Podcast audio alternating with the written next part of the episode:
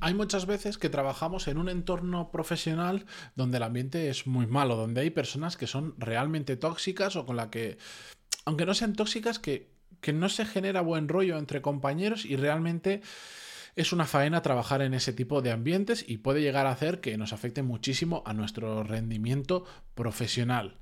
Y lo que pasa es que aunque mi recomendación siempre ante este tipo de situaciones sería, oye, pues intenta cambiar de trabajo, sin prisa pero sin pausa, búscate otra cosa, porque si eh, va a ser así la situación y tú no la puedes cambiar, mejor vete a otro sitio, pues a veces no es tan fácil movernos. Por eso hoy vamos a hablar sobre cómo sobrellevar este tipo de situaciones utilizando la gestión de las emociones. Episodio 1393. Yo soy Matías Pantaloni y esto es Desarrollo Profesional, el podcast donde hablamos sobre todas las técnicas, habilidades, estrategias y trucos necesarios para mejorar cada día en nuestro trabajo.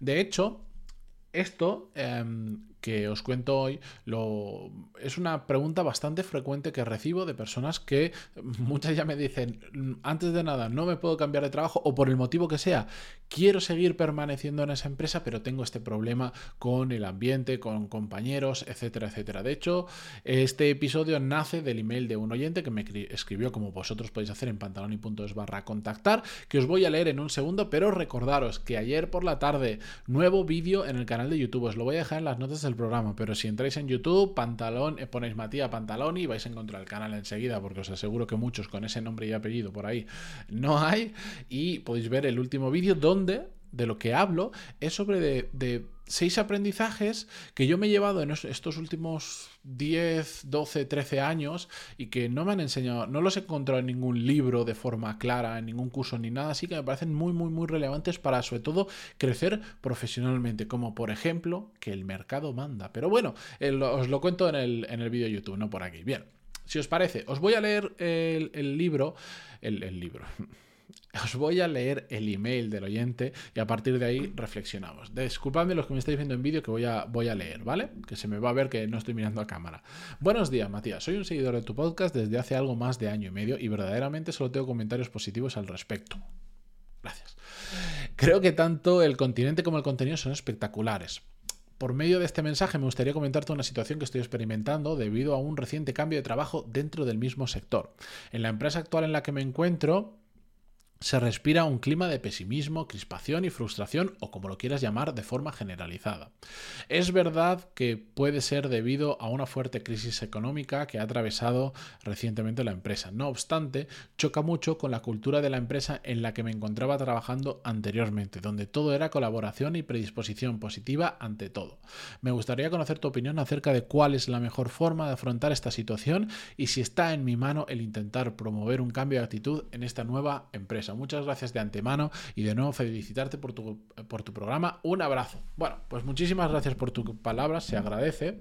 Em, oye, que si algún día alguien me quiere escribir simplemente para decirme me gusta lo que haces, eh, gracias por, por tu trabajo, oye, yo encantadísimo y esto es, esto es eh, iba a decir gasolina para mi motor, energía para mi motor eléctrico.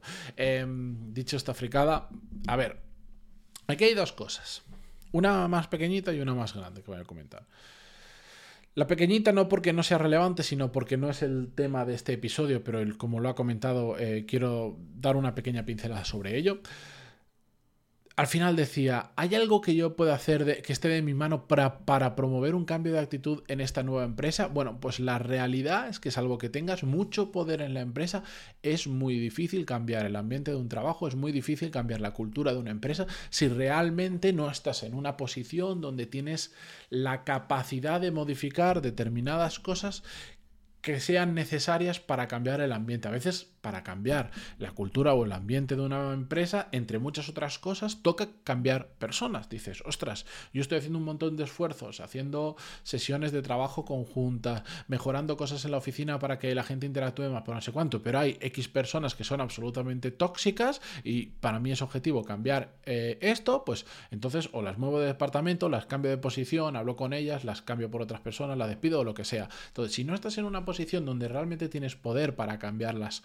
cosas y que eso vaya hacia, se, se, como digamos, caiga en cascada o en la forma que queráis hacia el resto de la empresa, yo, mm, en mi opinión, lo mejor es no perder tiempo en ello, porque la realidad es que el efecto que nosotros podemos tener es muy pequeñito. Otra cosa es que nuestra propia actitud puede hacer que en un entorno muy cercano, gente con la que interactuamos habitualmente, pueda cambiarles momentáneamente, ligeramente o un poquito su actitud. Gracias a que es como todo. Si tú todos los días a una persona que incluso está de morros, ¿qué tal? Le saludas y le dice, buenos días, Pepe, ¿cómo estás?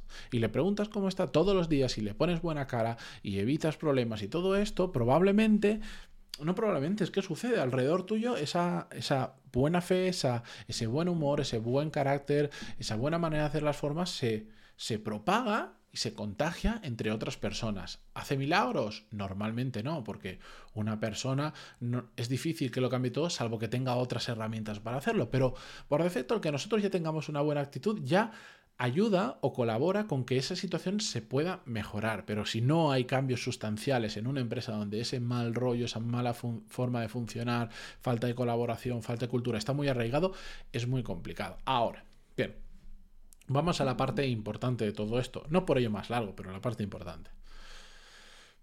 ¿Qué podemos hacer nosotros ante este tipo de situaciones donde no es el caso de este oyente porque no me lo ha dicho, pero muchas veces pasa que dice, es que estoy en una empresa que me viene súper bien porque estoy ganando bien de dinero, más que si me voy fuera. O por ejemplo, porque en mi ciudad pues no hay otra empresa igual y si quisiera trabajar en una empresa similar me tendría que cambiar de ciudad y no quiero porque tengo establecida mi vida aquí. O porque es que además también me pilla a, 10 minutos andando de casa versus una que me podría ir de la competencia que me han hecho oferta y tendría que hacer 40 minutos de coche. Bueno, a veces no nos podemos cambiar de trabajo. Entonces, ¿qué podemos hacer cuando no podemos o no nos queremos cambiar de trabajo, pero aún así queremos poder sobrevivir a un ambiente laboral tóxico, mala cultura, etcétera, etcétera. Pues hay algo que está de nuestra mano, que está muy de nuestra mano, que no es intentar cambiar a los demás, que ya hemos visto que es complicado, es hacer que todo esto a nosotros nos afecte lo menos posible. Y por ahí pasa la gestión de las emociones. De hecho, en la gestión de las emociones, para mí hay... Em, el concepto clave es la montaña rusa de las emociones, entender que las emociones van y vienen, que a veces estamos en el mismo día súper arriba y también súper abajo, hecho es un desastre, pero sobre todo el impedir que las cosas nos afecten más de lo justo y lo necesario, tanto lo bueno como lo malo.